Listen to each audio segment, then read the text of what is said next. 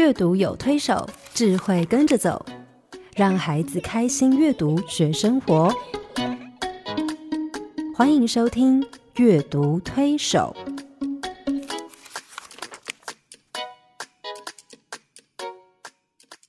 听众朋友，你好，我是黄乃玉。各位听众朋友，大家好，我是刘青燕，欢迎您再次加入阅读推手的行列。黄老师，黄老师，有有有，我前阵子居然翻到我的小学课本，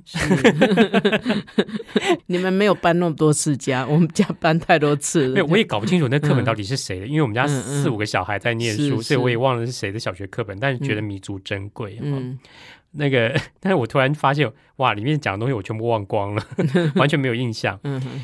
但我自己后来在回想我的小学课本，叫国语课本里面，我到底学过什么？嗯，我后来好像只记得一个故事，哎，嗯，你对你的小学课本里面印象最深的课文故事是什么？呃。大概有几个吧，像周楚除三害，因为我觉得读完，我发现我自己也是那个第三害，要改造世界之前，你们那个时候有周楚除三害，有我们没有哎，你没有啊？我不知道，大概也可能被我忘记。对，那另外就是那个孟母三迁呐。哦，那这个有，这个有，这个有。然后就是哎，愚公移山呀，我只记得这个。你知道，我后来发现我的小学课本，我努力回想，哎。我好像只记得有上过一个愚公移山的故事，是，我真的觉得这个故事对我印象实在太深刻了。嗯，就是一座山，然后这样一铲一铲一铲一铲一铲一铲挖掉，嗯，然后花了一辈子的时间，真是非常有耐心跟毅力。还好你没学他把大肚山给挖了。哎，不过我觉得这个故事真的对我有一些影响，是，就是说我说正面的影响哈，就是说啊，当我遇到问题的时候，我会知道说好。我现在没有办法一下把你这个问题解决，嗯，但我慢慢来，嗯，一点一滴，一点一滴，嗯，总有一天用蚕食的方式，嗯，去化解它，去解决它，嗯，对。但是有时候我也必须说，嗯，好累哦，就是说，呃，你知道这个问题很大，就摆在那边，是，然后呢？有时候我回头去想想，也未必说你非去解决它不可，或者是非要把它排除不可。是，你也许有别的路可以走。对，但是也许就受了愚公移山的影响。你想说，好吧，那你既然在那边，那我就想办法把你除掉、排除掉，然后就一点一点、一点一点弄，弄到最后就觉得好累哦。嗯，但事实上。我为什么不换个方式去弄呢？是 换个方式想啊，一样有路走，一样有路走。我我其实为什么对这个故事印象很深刻？嗯，通常是我有一些想不通的事情，嘿，嗯，然后我那时候我记得老师在讲这个故事的时候，其实后面就是接着就是跟我们说，所以我们要像愚公一样。要做事情要有毅力，要有恒心。嗯，那那两个东西，我偏偏在那个时候也没什么，一几乎就是没有。嘿，不过我倒是会想一个事情，因为老师说这个愚公一家人住在山的前面，嗯，嘿，然后他们觉得那座山挡路，那我就会想说，干嘛不搬家？那年代，对啊，那古时候嘛，哈，海阔天空，那呃，地广人稀。为什么他一定要去住在山的前面，然后再去嫌那个山挡路，然后呢要去把那个家山移开？人家山一定比他先在那里的，所以我我常常就是一直卡在那里。我觉得愚公这家人是怎么回事？这样对我我觉得我你知道，这就是我小时候脑袋很死的原因。我没有去想这个，嗯，我想到我就是被老师那那那个什么恒心毅力绑住了，嗯，就觉得说哦。这个故事就是告诉我们要恒心毅力，嗯，但我没有换一个角度去讲，说就像你刚刚讲，搬家就好了嘛，对不对？你干嘛在那边在山山的前面，然后呢，在埋怨 那个就是懒人的想法。不过我我觉得圣经里面也有提到移山哈，就是说我们如果相信一个事情，就是连山都可以移走。嗯，可是我常常想说，重点是是不是那个山？是必须移走，就像你刚刚讲的，对。如果他必须移走，那你要凭着信心，你你去移它嘛，哈。可是如果不是，我觉得很多是世间的事情，哈啊，稍纵即逝。说真的，世事如棋，局局新呐。是啊，对。那为什么要为那个一时、暂时、短暂的事情？去花费我们那么多的精神去对付它。对啊，圣经也说我们要灵巧像蛇呀。所以我觉得这个可能跟我们就是我们东方或者是中国这样一的这种传统的思考，其实对孩子的影响是这样。我我们看重的这些美德跟特质是这个，是。但是呢，我觉得有时候就事情面去思考，有时候未必是这样。对，像我们做家庭教育啊，也觉得其实很很多时候，可能有一些专家，有一些呃。呃，这个师那个师就会教你说怎么去解决问题。呀，可是我觉得其实解决问题之前，我们还需要有一个能力，就是判断它是不是问题。嗯，对，有时候那个孩子有这样的行为，其实可能不是问题，他根本还没有严重到他是个问题。对，那我们就把它当问题来处理。嗯其实是越越搞越糟糕。是是，就像我们身体有时候有一点不舒服，可能我们需要的就是睡个觉，嗯，就好了，嗯。可是那个很多医药广告啊，就说你这你会这样吗？你会那样吗？嗯。然后你如果三点就起来，你会白天会晕眩吗？你说会，他就说那你要吃这个，对不对？哈。其实重点是有时间就赶快再睡一下嘛，哈。所以我我会觉得说。我们人都有一种愚昧，就是常常把不是问题的当做问题，嗯，把是问题的没有当成问题，那是最大的问题。是，其实人有一些弹性嘛，是，就是我觉得不管是事情或人，都是我们都有一个弹性空间存在。有时候这条路走不通，我换一条路走，对，然后呃。这件事情好像这个这个方式不行，那我我就换换另外一个方式去去解决。但一件事情有很多思考的角度，对，我觉得我是后来慢慢长大以后，书读多了，嗯，才开始知道说，哦，原来事情不是只有一个观点，是你可以有很多观点。比如说愚公这个故事，嗯，你不是只有。你知道为什么叫愚公？大智若愚吗？我以前真的是被“恒心毅力”这两个词困住，然后呢就觉得说哇，好了不起哦。嗯，然后我以后做事就要像愚公这样。那我把自己当成了愚公，嗯，但事实上我我不需要当愚公，我需要当一个有聪明、有智慧的人。对，所以我灵巧像蛇的。蛇的对，所以我后来在思考事情的时候，我就会多想一点。嗯，比如说问题在这里，嗯，我这边好像不行，A 路走不通，那我走 B 路，我走 C 路，是，那我总得找到一个对我来说最轻省、最容易，然后最有效率的解决方式。对对。对，有效率是很重要的啦。是。对，因为我们。我也常常觉得，我们这个民族的文化，嗯，我们其实还蛮肯定那些有苦劳的人。是啊，有时候过度强调这个。对，然后有的人就用苦劳来代替功劳。对啊，你看他这么辛苦，然后做出这样的，然后对，嗯，虽然做不好，可是他很辛苦，他已经累垮了。那我常常想说，重点是要把事情做好。那累垮是不是？当然有一些事情不是那么单纯，可是。也要看看那个累垮是不是你使使力的方法不对，是对，像就像我有时候要开瓶盖，我就觉得我怎么都打不开，然后递给我先生，嘣一下 就打开啊。那我常常觉得哇，怎么会这样？可是我我想那个重点就是使力的方法不对，对，所以我们今天到底要。谈什么品格呢？讲了半天，要谈一个。我觉得我自己对这个挺感兴趣，因为我我我小时候完全做不到这四个字。就是你知道宋代的那个《野搜铺眼》里面讲过的一句话，叫做“大丈夫”。什么是大丈夫？能屈能伸。我觉得你知道吗？我我觉得呃。要做到能屈能伸，真的不容易，因为这个能屈能伸，包括我们刚刚说的你的做人的弹性，嗯，你面对事情的弹性，还有你是不是受这个大环境的影响的那个弹性，嗯，有时候大环境真的很糟糕，嗯，那你是不是能够接受适应，从里面找到突围的方式，或者是你就觉得你走到绝境了，嗯嗯，我相信每个人都有生命是有弹性的，它不是一个呃死了，它是一个有机体，所以也许就像变形虫那样，嗯。它可能在这个环境里面，它是这个形状；到另外一个环境的时候，它随着随着那个环境会变出不同的形状。嗯，我觉得这方面哈，我后来在看图画书，嗯，这方面的教导或者是提醒，西方比我们东方更明确，嗯，而且让孩子有更多弹性空间去思考。嗯，对，就像愚公移山的故事，有没有？嗯，对，对我我觉得有时候是是不是有一种呃永恒观的观念，因为。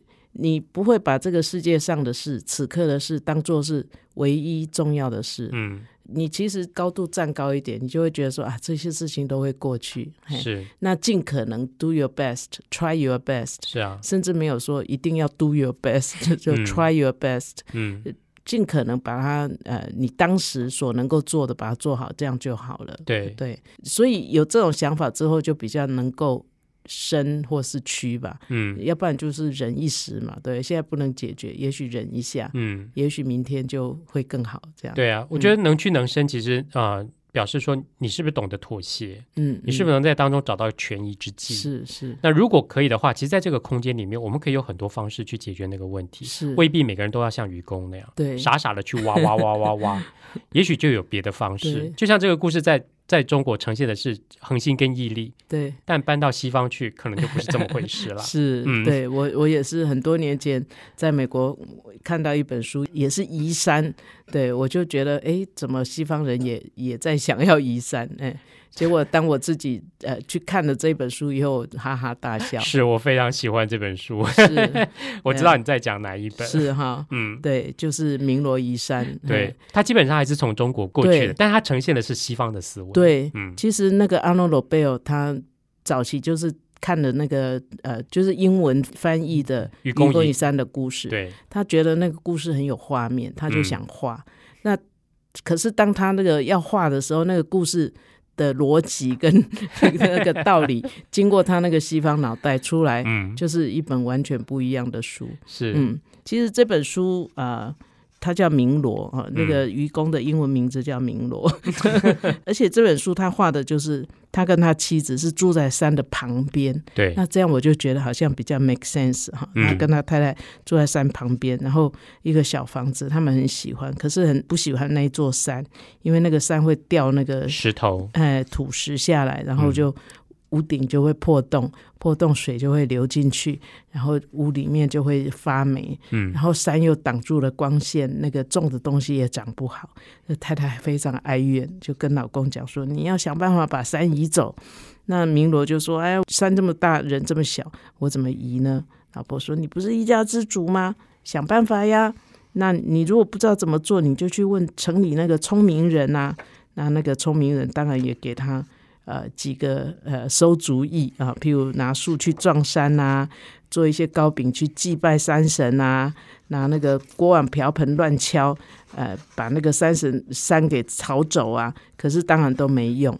那最后呢，这个聪明人就教他说：“哎，我教你跳一个移山舞啊！我想，即使大家看不到我们，你也可以想象哈，你可以现在站起来跳一下，就是你闭着眼睛。”面对着山，然后右脚放在左脚后面，左脚放在右脚后面，这个右脚放在左脚后面，一直跳，一直跳，跳到你们很累的时候，哎，就停下来。那当然，他们已经把他们原来的房子拆下来了嘛，就已经捆起来，都带在身上。所以，当他们开始跳这个移山舞的时候，其实家就跟着他们全部的家当，对，全部的家当扛在身上，然后开始跳移山舞。是，然后跳到他们觉得累了，哎，然后停下来，睁开眼睛，咦？咦，发现什么？山离我们好远好远好远，真的被移走了。对呀，他们就很高兴，然后就把那些家当又放下来，然后 重新把房子盖好。对，盖了一个新房子哈，然后常常远远的看那座山，嗯，他们觉得很高兴，因为他们觉得他们真的可以移山。是。这个阿诺罗贝尔真的是好天才哦！对啊，我觉得，而且我觉得这本书好有趣，因为我每次讲的时候，我都会带所有的人一起跳移山舞。我说：“来，起立，来，我教你们跳移山舞。”是，然后呢，把左脚放在右脚后面，把右脚放在左脚后面，然后呢，就发现他们离我越来越远，越来越远，越来越远。嗯哼。但我觉得这本书阿诺罗贝尔真的，它呈现了一个不同的思考路径，是正好把我们中国跟他们西方的这种对这件事情的思维呈现出来。对，而且。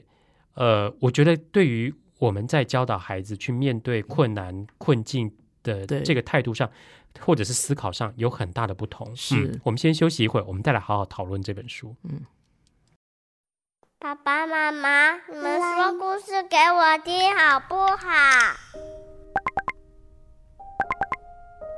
手机零距离，但跟孩子的心却遥远。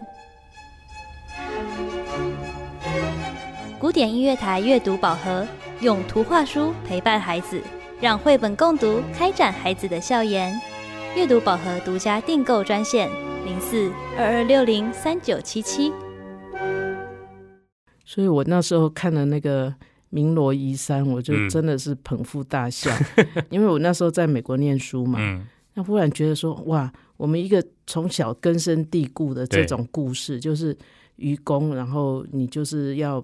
一头钻进去，是。然后我觉得这个故事里面其实还有一个角色，就是那个 wise man，那个聪明聪明人。嗯，对，因为你看愚公他去挖山，他也没有问谁，他就自己决定挖，而且不但他挖，他要他儿子、媳妇、全家人、孙子一起都挖，通通要毛下去。嗯，而且人家跟他建议说，呃。哎呀，你你这么老了，怎么可能把这个山移走？嗯，他就说我还有儿子，儿子还有孙子，对对，一直下去。然后我就在想说，哇，那你孙子还没生下来就已经注定了这一辈子就是要挖山，他也没有什么生涯规划了哈。对我，我觉得那是华人这种思想，就是觉得说我们就是父传子，子传孙，然后我们就是只能这样。嗯，哎，那挖山这件事情。非常好像非做不可，然后就是孩子都生来要做。嗯，那我我常常在，因为我们学家庭的人就会常常在图画书里面去看那个人家庭，他那那时候的那个家庭，那我也会觉得说，我们好像或多或少了哈。好，你你说说看，武侠小说。哪一本不是在讲那个人？他生来就是他要报复仇，嗯嗯嗯嗯，为父报仇。我们觉得那是孝顺，对。哎，可是你有没有想过，那个人为了为了一个他没见过的人，然后要去杀一个跟他无冤无仇的人，然后到最后可能自己也赔了一条命。我自己在看那个武侠小说，当然。它里面的那个恩恩怨怨，我就会常常觉得说，这是华人的想法。是全世界的华人都爱看武侠小说。嗯，可是那个文化这个东西不一定借着《论语》进到我们脑袋里面。其实透过这些小说、这些文学作品，就进到我们里面，所以我们就就会觉得说，啊，那你怎么可以放弃？对不对？我们在讲能伸能屈，就是说。其实你偶尔你要松绑，你要放手，那有时候要抓紧，嗯，这样能伸能能屈嘛。可是我们常常就是很单向的在思考一些人世间的事情啦，嗯，所以我那时候看到这个鸣罗夷山，我就想说。真的很大震撼，因为你一直以为愚公移山只有一种思考，对对对对。对，然后后来发现哈，阿罗罗贝要把 把它弄得非常的呃非常有趣啊，所以能伸能屈，有时候不一定我们自己能做到，有时候多跟人家商量，其实就是在在跟自己妥协了嘛，是你就在跟自己对话，跟自己妥协了。我觉得我以前被教导也都是这样，问题在了，你去冲撞那个问题，你想办法去把它撞开，把它这个问题解决掉。嗯嗯。但是我觉得明罗夷山罗贝欧他其实在这个故事里面去去呈现几个状态，是那个山在那里，他一开始要那个聪明人，请那对夫妇去砍一棵最大的树去撞那个山，嗯，就发现直接冲撞。未必问题能够解决。好了，你用贿赂的方式，比如用 吃的东西去贿赂山神，也没用。对，甚至是敲锣打鼓吵闹什么也都没有用。对，但是有时候山不转路转，对，路不转人人转。对，我觉得退一步 海阔天空。所以我觉得他后面那个移山舞实在太妙了。嗯嗯，而且他保留了那个年轻人的尊严。对，也就是说，我不是因为。打不败你，然后你是个大怪兽，我不是因为输你打打不过你，我撤退，嗯，而是我用一个很聪明的方式，嗯，呃，以退为进，以退为进，哈，就是对啊，他真的是退，但是某种角度来看又是进，哈，嗯嗯，然后呢，到一个地方，然后他觉得他达到目的了，我把山移走了，嗯嗯，然后呢，我也可以好好安居乐业，好好住在那个地方，是，所以我看这本书的时候，我真的觉得它呈现东西方很大的不同的差异，嗯，就是说。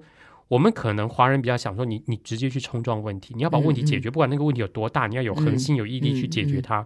但是西方人的想法是，你未必去冲撞问题，是是，这条路走不通，你换一条路走，是是，这个东西不行，你换一个方式，嗯，然后你要用的是你你的智慧、你的聪明、你的能力，然后呢，你对一件事情的一个问题有同样不同的角度，嗯，然后你是不是可以？找到权宜之计，对，然后大家都好，大家都好，那个山也可以 安心的是啊，主力在那里，对呀，嗯，那山不必被移走，然后呢，你也可以过好日子，对你省下那些力气，可以做很多有益社会的事情。所以我觉得这本书真的，我那时候看到也很震撼，就是说它给我很大的启发是。对你必须找到权宜，你必须懂得权宜之计，你必须有时候必须妥协，嗯，啊，不是说什么东西你都要战胜，都要赢。对，这个不管是人际关系上是如此，甚至是你在面对困难、困境、挫折整个大环境的时候，你也是可以。比如环境好的时候，你可以过得很好；环境不好的时候，你是不是可以有一些某种程度上的妥协？嗯嗯，啊，然后跟人也是，是人跟人之间的那个。关系也是有一个弹性空间在，对，嗯，你什么时候进一点，什么时候退一点，什么时候你可以进两步，你什么时候必须退三步、十步，像跳舞一样，对，嗯，所以其实那个移山舞真的是一绝呀，是，所以我觉得有时候我们在帮助孩子去思考问题的时候，嗯，啊，也未必一定要他去冲撞问题，对，三号跳个移山舞有什么不可能？是，嗯，这真是很大智慧了哈，对呀，所以。聪明人毕竟还是聪明人，对，所以我觉得呃，我我想权宜跟啊能屈能伸这些，呃，我刚刚说到那个，我我我们那个宋朝古书上讲到大丈夫能屈能伸哈，那个能屈能伸其实讲的就是你是不是能够。懂得妥协跟权宜，那在人际关系上也也也时候有时候也是人如此哈，嗯，尤其是人跟人在冲突的时候，嗯，是不是有一方会先愿意退？嗯，如果说大家都不愿意退，大家都卡死在那边，对，可能那个关系会更僵，对，更硬，然后完全没有办法解决那个埋下以后的更多仇恨，是。对，但是有时候我们真的你知道狭路相逢，你知道武侠小说你刚刚讲多了，有时候真的狭路相逢，两个人就在那里，对，然后呢，可能大家都没有退路，嗯，那那个时候怎么办呢？嗯，你是不是有不同的思考角度去看事情或看待这个人，而不是你用一个非常主观的方式、单弯位的单一的方向去认定他？对，他可能不是只有你现在当下面对。的这个状态，嗯，他可能有不同的想法、不同的态度、不同的心情、不同的情绪。你是不是把他的面相看完整了，然后对这个人有一个完整的判准哈？嗯，所以我觉得能屈能伸，这个也牵涉到人际关系哈。嗯，今天你带了《民国遗山》，我带了另外一本书，这本书是比较新的书啦，但有一点点类似，但是他把它扩展到人际关系，是也许你面对的不是山，而是人了。嗯，这本书叫做《一定要谁让谁吗》？是大影出版社出版的书哈。什么叫一定要谁让谁？我觉得我们的教导里面是你不要让啊，嗯，对不对？你想办法一定要赢啊，对不对？华人常怕输，那么笨干嘛？对你为什么那么笨？你为什么要退让呢？嗯，好，要不然就是我们要学孔融，嗯，孔融让梨，对，这也是我小时候很难忘的故事。是啊，就是说你一定要让，谦让是美德。嗯，好，这两个极端你怎么去平衡？是。也许现在就像是一个独木桥，嗯，一个是让，一个是不让，嗯，一个是你一定要赢，然后呢，如果你只是一味的退让，那你这个人其实就没有任何的自信，没有任何的那个什么呃立场可言了，嗯。但如果你一味的要赢，你这个人又太激进，嗯，又太压迫人，嗯，所以这当中怎么去取得平衡？我觉得，呃，我在看这些图画书的时候，这些创作者常常提供不同的思考角度，让我们去看待哈。这本书叫做“一定要谁让谁嘛”。如果 两边的人都互不相让，这该怎么办？哈，这个呃，书的第一页一打开来，我们就看到有一条很大的河。嗯，那河呢，那边立了很多的石头啊。那这个渡河的唯一的方法，除非你坐船，再来就是你只能走那个小小的吊桥。嗯，那个两座山中间有一个很小的吊桥。嗯，有一天早上呢，那个河的左边。走来了一只庞大的熊，嗯，河的右边来了一个大巨人，他们都要同时过这个吊桥，嗯，这个吊桥非常细耶，嗯，而且你知道他们后来走走走走到狭路相逢了，嗯，走到吊桥中间的时候，他们两个熊跟那个巨人相遇了，嗯，熊就直直的站了起来，摇摇头，低沉的怒吼着，哼，不，我绝对不退，要退就是你这个巨人退。巨人也站在原地一动也不动。他说：“哼，休想叫我退，要退是你这只熊退。可是谁也没得退了。这座桥实在太窄了，熊跟巨人要错身而过，这是不可能的事情。于是他们就僵持在那里，然后呢，怒目而视。于是巨人后来开口了，说：“哎，我们这样下去不行哎，这样谁都过不了，我们得想到解决的办法。”嗯，熊也同意了。那熊就说：“嗯，那我想到一个办法，就是啊，你先跳到河里，然后让我过，然后你你再游泳过河，这样。”我那个巨人就说：“为什么是我要跳到河里？为什么不是你跳呢？”于是他就抵死不让。好了，这时候那熊就说：“那你有什么方法？”巨人就想了一会儿，说：“好，这样好了，啊，你可以爬到我身上，然后我把你举起来，越过我的头，把你翻过去。嗯然后熊说：‘这样我们两个一起掉到河里面去吗？因为这样一定重心不稳啊，这个根本是个烂主意。’后来居然想说：‘哎，这样我想到了，不然这样好了，我们各向前一步，我抱着你。’”嗯，你抱着我，然后我们开始慢慢的旋转。嗯嗯，他们互相拥抱，然后开始慢慢旋转。然后等你转到右边，我转到左边的时候，这样我们就渡河了。于是他们就决定好，同意了。于是这边你就可以看到一个画面，很有趣：熊跟巨人紧紧的抱在一起，一小步一小步一小步一小步，慢慢的在移动，像是在跳舞。嗯。他们每动一小步，就往自己的方向前进一点点。嗯，熊和巨人就互相抱得紧紧的，在河谷中间高高的桥上轻盈的滑动脚步。终于，熊跟巨人就到达了他们要到的那一头。巨人跟熊说：“谢谢你啊！”熊也说：“哦，谢谢你。”熊跟巨人友善的互相挥手道再见，继续前进。他们谁也没让谁啊。嗯。我觉得这个作者其实很有趣，就是刚刚呈现的是，比如说两方面僵持不下的时候，嗯，你怎么办？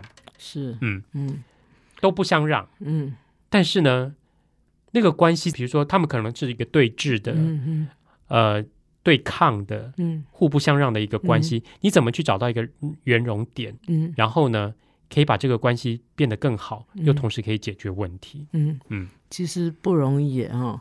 就是两个人卡在桥中间，然后还要愿意拥抱，而且也是死对头啊。对，当时应该在那个时候，应该是觉得对方很讨厌哦。你你抱我，我就把你推下去了。嗯，可是他们谁也没有把谁推下去，反正就是合作吧。哈，是，就是一种用合作来解决这个僵局，然后双赢。哈，嗯，哎，这就是一个双赢。是是。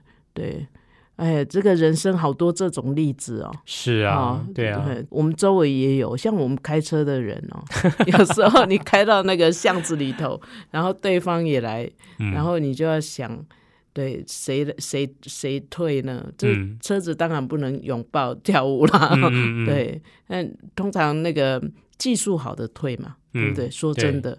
你会让的其实是能力强的人，嗯，你就让。我们常常在讲那个夫妻关系也是，嗯，我说其实夫妻有时候也是僵在那里。其实谁能力强的你就让，是。对，那这样大家让的就很爽，就很高兴，对不对？黄老师，谢谢你肯定我，因为我常常觉得我是没什么能力，所以我先让，让有能力的人先过先做。其实是像像我讲车子，因为我像你如果倒车的那个技术不好，嗯，对，那你你想倒也不敢啊，是，所以通常那个我发现呐，通常。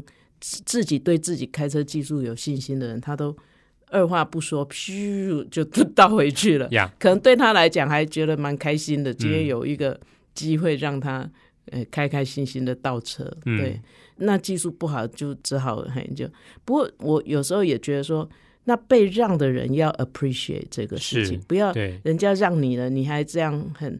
得理不让人，好像自己赢了。对，我觉得其实很多，我们看台面上很多的纷争都是这样。嗯，那被让的人都不知道人家在让你。是，嘿，那个也是，我觉得也是蛮不值得鼓励啦。对，因为人家是让你，那你能不能也有风度一点？就说哎，承让承让啊。是，对，那这样就其实没有什么让不让。所以人能生能屈哦，这个屈的时候也不要。太觉得很自卑，那生的时候也不要太骄傲吧，哈，对，有时候我我就觉得说，为什么会卡在那里？因为因为双方都太不够谦卑。是，嗯，黄老师讲的非常好，我喜欢这本书哈，其实很喜欢它的结尾，就是说他结尾说那个巨人他们你知道后来分道扬镳了，各自达到他们的目的之后，他们很友善的互相挥手说再见。我觉得这个很不容易，就是他们原本是死对头，嗯，互相对峙的两方，嗯，可是因为他们找到一个圆融的解决方式，反而把那个对立的那个关系就化解了，然后甚至他们要必须紧紧拥抱，共同面对这个问题。我觉得这边有四张连贯的图，就是他们。紧紧拥抱，然后互相慢慢的一小步一小步旋转，然后作者说他们像在跳舞一样，是真是爱你的敌人啊！是啊，人跟人之间关系有时候就是这样，是就是说。我觉得那种友善的关系，或者是那个一个比较正面的关系，它就是必须能屈能伸。有时候你退，有时候你进，对，好。然后就像你刚刚说的，有时候退未必是有损，但有时候进也不能说哦，我就一定赢了。对对，嗯。那这个，我想最终的目的是我们看的比较远，是我们要有一个达到那个圆融的关系，让事情可以完整的解决。是。那未必直接去冲撞。对。如果他们两个互不相让，熊跟巨人互不相让，互相冲撞的话，我想到最后一定两个都下去，对，然后两败俱伤，对，嗯。嗯，对，所以，我我觉得以前如果没有看这个故事，我觉得这个故事就像这样的图画书，包括《鸣罗一山》，都会让我们有不同的思考角度，嗯，让孩子去思考说，呀，我不见得是要跟人要对立，或者是我不见得要跟事情对立，嗯，有时候我转个弯会有不同的想法，嗯，但目的跟重点是我们是不是能够达到一个圆融的。结果，嗯，不管是关系或者是问题解决上，哈，嗯，对。我想到日本作家有 木村裕一跟那个秦好史郎，秦好史郎实在是非常会画画的一个插画家，他们共同创作的一本书，那本书呢，呃，书的造型非常特别，很长，很漂亮哎，嗯，我觉得很漂亮，对他画的非常漂亮，然后它非常的狭长，哈，嗯，就是啊，是一个长方形的一本书。那书上面呢？呃，这书你就看到有一根圆棍、圆圆木棍，然后底下有一个支撑的啊，那个底座哈。嗯。书名叫做《在圆木桥上摇晃》。嗯。那这个圆木桥呢，有两边各有一个动物，一个是狐狸，一个是兔子。所以黄老师，你可以想象他们两个的关系是什么？嗯，这这个呃。互相很害怕，没有呃，兔子应该很怕狐 对，狐狸。一个是掠食者，一个是一个是被捕的猎物，食物。对，一个是猎物，一个是掠食者哈。好，故事就要从他们两，就是从狐狸追逐兔子讲起哈。嗯，雨停了，可是下了好久的一场豪雨，那个桥都被冲坏了，现在桥面上只剩下一个大圆木。嗯，好了。狐狸那个狐狸一路追着兔子来，兔子就赶快跑啊跳啊跳啊跳。一只狐狸从原木的一端跑了过来，兔子心里想说：过了这个桥，我就可以把原木推到河里面去，然后让狐狸掉到河里死翘翘。可是狐狸追过来说：哼，我绝对不能让它顺利过桥，这样我就可以逮到它。嗯，可是呢，狐狸跳到原木上，原木呢就往前一弹，兔子哇的一声惊叫，抱着原木差点掉下去。狐狸就想说：哈哈哈哈，我现在只要慢慢的一步一步走过去，它就会怎么样？兔子就可以到口了，嗯，可是没想到他走没两步的时候，你知道架住那个桥左边的那一端的石头突然掉了，嗯，于是那一端的那个桥那那端的那个原木的那头悬空了，然后呢悬空呢，它就开始摇晃啊，摇晃以后换兔子那边右边的那个桥墩也悬空了，石头也掉了，嗯，这下好了，惊险万状。支撑的只剩下底下的那两根小小的木头，变成是一个支撑点。嗯，然后桥就开始有点像天平啊。对，变成一个天平，然后就开始变得很不稳。然后那个时候，狐狸已经跑到快中间了，所以那个整个的原木就开始向右倾斜。那向右倾斜对谁很不利？两个都兔 子也差点要掉下去了。对，兔子在那边大叫，结果狐狸只好赶快再往。往嗯嗯，巴库哈，赶快往回倒，倒到左边去，往后退。于是他们他们必须找到一个平衡点，不然他们两个都会掉下去。好了，终于他们找到平衡点了。嗯，好了，狐狸这时候很恼怒，就说：“可恶，猎物明明在眼前，我却不能够移动我的身体。”嗯，然后呢，兔子想说：“我明明离岸边只剩下一点点，我却逃不掉。”嗯，于是呢，两个人就僵在那里。嗯，他想说怎么办？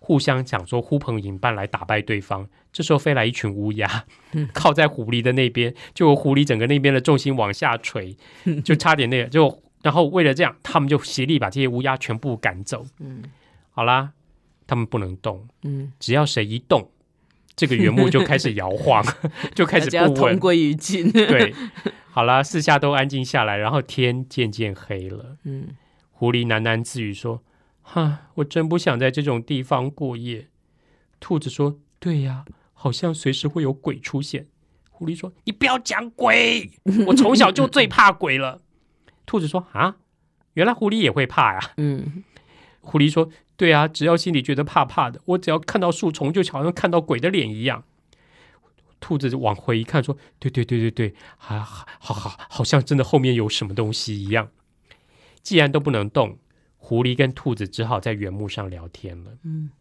狐狸说。我只要一想到害怕的事，我就会想尿尿。哎，兔子说：“是吗？如果是我想到害怕的事，我就会想尖叫。”嗯，于是他们两个忘了彼此曾经是敌人。嗯，他们一直聊，一直聊，一直聊，聊到自己的兄弟姐妹，聊到寒冷的冬天和一些快乐的事。嗯，突然兔子不再回应了，没有声音了。嗯，狐狸讲了很久，他兔子都没有发出声音，他觉得好怪。结果他竖起耳朵一听，他听到兔子微微的在打鼾声，就说想说完了，于是他就大叫一声说：“喂，兔子起来，不可以睡呀！你睡了小心滑下去会摔死啊！你要爱惜生命。”兔子这时候就醒了，说：“哦，谢谢你，谢谢你把我叫醒，不然我差点就掉下去了。”嗯，好，万一掉下去了，狐狸说：“万一掉下去了，我也会跟着掉下去啊。”于是他说。兔子说：“哈哈哈！现在我们谁都少不了对方了，融入于共。”说完，桥又开始晃了。嗯，这下他们是在平衡点上，但桥开始晃了，是因为有一阵很强的风从山上吹下来。嗯，那阵风非常非常的强，咻咻咻的一直吹，于是那个原木开始旋转。嗯。不停的转，不停的转，狐狸就跟兔子说：“哎，你个子比较小，你要好好抓紧木头，不要掉下去啊，很危险的。”然后他们开始那边惨叫，木头旋转的越越越转越快，越转越快。这个时候突然转到右边，狐狸转到右边的时候，突然他的身体被草丛卡住了。嗯。卡住了，嗯，然后那个木头就稳住了，嗯，他就说：“哎，兔子，快点，快点，趁现在，赶快从我身上爬过去，这样你就可以过桥了。”嗯，兔子就嘣嘣嘣嘣从狐狸身上跳到岸上去，嗯，这个时候兔子马上回过头来抓住狐狸，嗯，抓住狐狸，因为他过去了，这桥就要掉了，嗯，赶快回过头来抓住狐狸，就这个时候原木扑通掉到河里去，然后呢，兔子就把狐狸一把拉到岸上去，嗯，好了，两个都到岸上去了。黄老师，你猜接下来结果会怎么样？狐狸把兔子吃了没有了？继续追啊！兔子想说，完了，你现在到岸上了，你一定会吃掉我。于是他赶快拼命的跑啊跑啊跑啊跑啊跑啊。可是狐狸的心意已经改了。嗯，狐狸说：“我想尿尿。”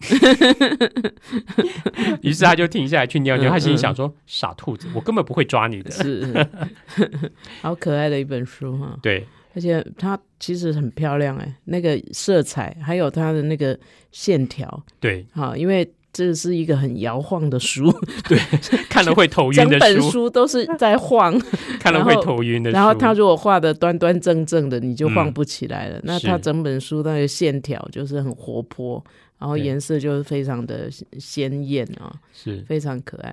我觉得它最有趣的地方是哈，你知道这个原木。不是会晃动吗？对不对？底下有两个木头在支撑，对。可是真正支撑的是一颗石头，是那个石头是会滚动的嘛？所以这个原木就会会跟着旋转，会晃动。而他们必须找到一个平衡点。我想有时候人跟人之间的关系需要有那个均衡点，你要找到那个均衡点。对。然后你看，即便是对立的两方，他们是敌人，嗯，可是当他们在那个均衡点上又动弹不得的时候，他们开始干嘛？聊天，嗯，然后聊各种东西。然后他们开始会互相关心、在乎对方，嗯，甚至狐狸会说：“你要爱惜生命啊！” 兔子想说：“你不是刚刚要吃掉我吗？你现在还叫我爱惜生命？”对，我爱惜生命，你就饿死了。不是，它可以吃别的。对，所以其实到甚至后来，他们互相搭救，然后呢，甚至狐狸也改变心意了，我不会追他。嗯，所以在这样的一个本来一个对峙的关系里面，嗯，其实到最后。还是有人必须先让，嗯，你看那个狐狸是先让兔子从他身上跳过去，嗯，然后他先让兔子得救，嗯，我在问小朋友说，那兔子可不可以不要理狐狸？可以，嗯，兔子已经跑过去了，它可以直接赶快逃跑。可是那时候兔子为什么要回过头来抓住狐狸，让狐狸不要掉下去？嗯，其实也就是因为这个动作，有个小朋友就是说，因为这样，狐狸决定后来不吃兔子了。嗯嗯，是是，对，非常好哎，小朋友可以听到那个重点哈。是啊，对，其实你不觉得这个世界上很多时候也是，就是其实人跟人哈，种族跟种族，世界上的万事万物其实都有一种平衡。是，哎，那那个所以。呃，孔老夫子说“中庸之道”，嗯嗯嗯，其实是一个很高的智慧。其实西方哲学家也有这样的说法，就是说，嗯，其实过与不及都不是很很好的。那重点就是你怎么在所有的人生遇到的事情里面找到一个平衡点，不一定是走到极端才是最好。这样，嗯，所以那个平衡其实有时候要在深跟曲之间去寻找。嗯。你有时候深一点，有时候曲一点，然后去找到一个平衡点。我想不只是人跟人之间的关系，我想我们有时候人在面对环境跟问题的时候，嗯，其实也是这样。是，比如说整个大环境很不好，经济很糟的时候，嗯，你是不是能够呃改变自己的生活方式去适应这个环境？对，或者是啊，你你在很成功顺遂的时候，你可以怎么样？你在失意的时候，你可以怎么样？嗯，那其实都是在那个深跟曲的过程里面，你去找到一个均衡点。嗯我其实后来。呃，我想到一个我们讲过的故事，其实就是可以非常呼应这个点。就是，我想我们之前谈过一个叔公的理发店的故事。嗯，我想叔公在面对那个大环境的呃态度的时候，其实就是能生能屈。是是。当环境好的时候，他努力的去帮助别人剪头发，然后努力的赚钱存钱。对。可是第一次因为小侄女生病了，嗯，小侄孙女生病了，钱拿去看病。然后第二次是因为他被银行倒了，倒闭了。可是他的态度就是我还可以重新开始。他继续去帮助别人剪头发，然后有钱他们付钱，没有钱给几颗鸡蛋他也接受。对，这个就是一种能生能能生能屈。那造就什么样的结果呢？他最后实现了他盖理发店的圆满的人生。对这个梦想，对是，而且他的梦想也应该也影响很多他周围的人。是啊，就是。啊，他们看着你，你再也没有借口说自己不能怎样了。是，叔公都可以做到这样。对，所以他为自己造就一个美好的人生，也造就了非常多圆融的关系。嗯，就在他七十九岁生日那一天，他开了他的理发店，他那些老顾客全部都来探望他，都来祝贺他啊。嗯，然后他也把这样能屈能伸的一个态度的人生观。传递给他的小侄孙女了，嗯嗯，让他知道说，你这样面对你的人生，你可以实现你的梦想，嗯嗯，对呀，所以如果他呃遇到困境，他就垮了，嗯，因为他觉得哇，那我胜不过这个挫折，嗯，那就垮了，我想后面就没有了，对，所以你即使目前胜不过，嗯，你就屈嘛，嗯。嗯，你就让自己再卑微的去剪头发，去到处去剪头发，是。那。呃，其实那种卑微也是带着尊严的。嗯嗯，对。那当你可以的时候啊，那个时候到了，嗯，那你有志可以伸，那你就去好好发挥你的呃梦想啊，去发挥你的能力，去做一个理发店的老板。是，嗯，我觉得这些书对我的影响很大。就是后来小朋友如果跟我讲说他们遇到什么困难、什么问题，我未必会鼓励他们直接去冲撞那个问题。嗯嗯，我们先想一想。事情有哪几条路可以走？有哪几个方式可以解决这个问题？那有没有什么方式是你最有能力、嗯，最有效率可以解决的？那我们采取那样的途径去面对解决那个问题。是啊，如果说是对立的关系，那有时候你要不要退一下？嗯，或者是即便没没有办法退，嗯，有没有什么？不同的方式可以依然维持这个圆融的关系，而且可以把问题也给解决。是，其实我觉得图画书创作者很厉害的是，提供了各式各样的角度跟情境，让我们从阅读里面去思考，对，去体会，对，嗯，从轻松幽默中去看人生严肃的大道理。是，没错。好，我们今天节目就到这里告一个段落，接下来听听看黄老师有什么小叮咛。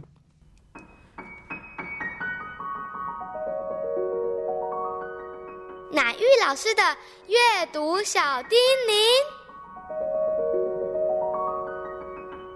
各位朋友，今天讲能伸能屈，你觉得呃，你做到的吗？其实我自己也还在学啊，因为我们从小好像整个的学校教育的那个系统，都是要我们就是要呃全力以赴哈，然后好像也把输赢看得很重哈。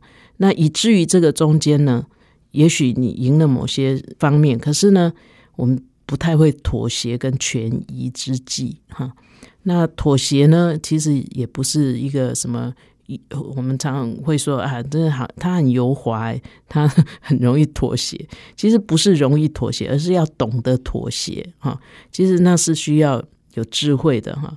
呃，而且呢，他重点是不要把我的心放在可以被改变的，或者是嗯，好像随时都在改变的事情或是计划的上面哈。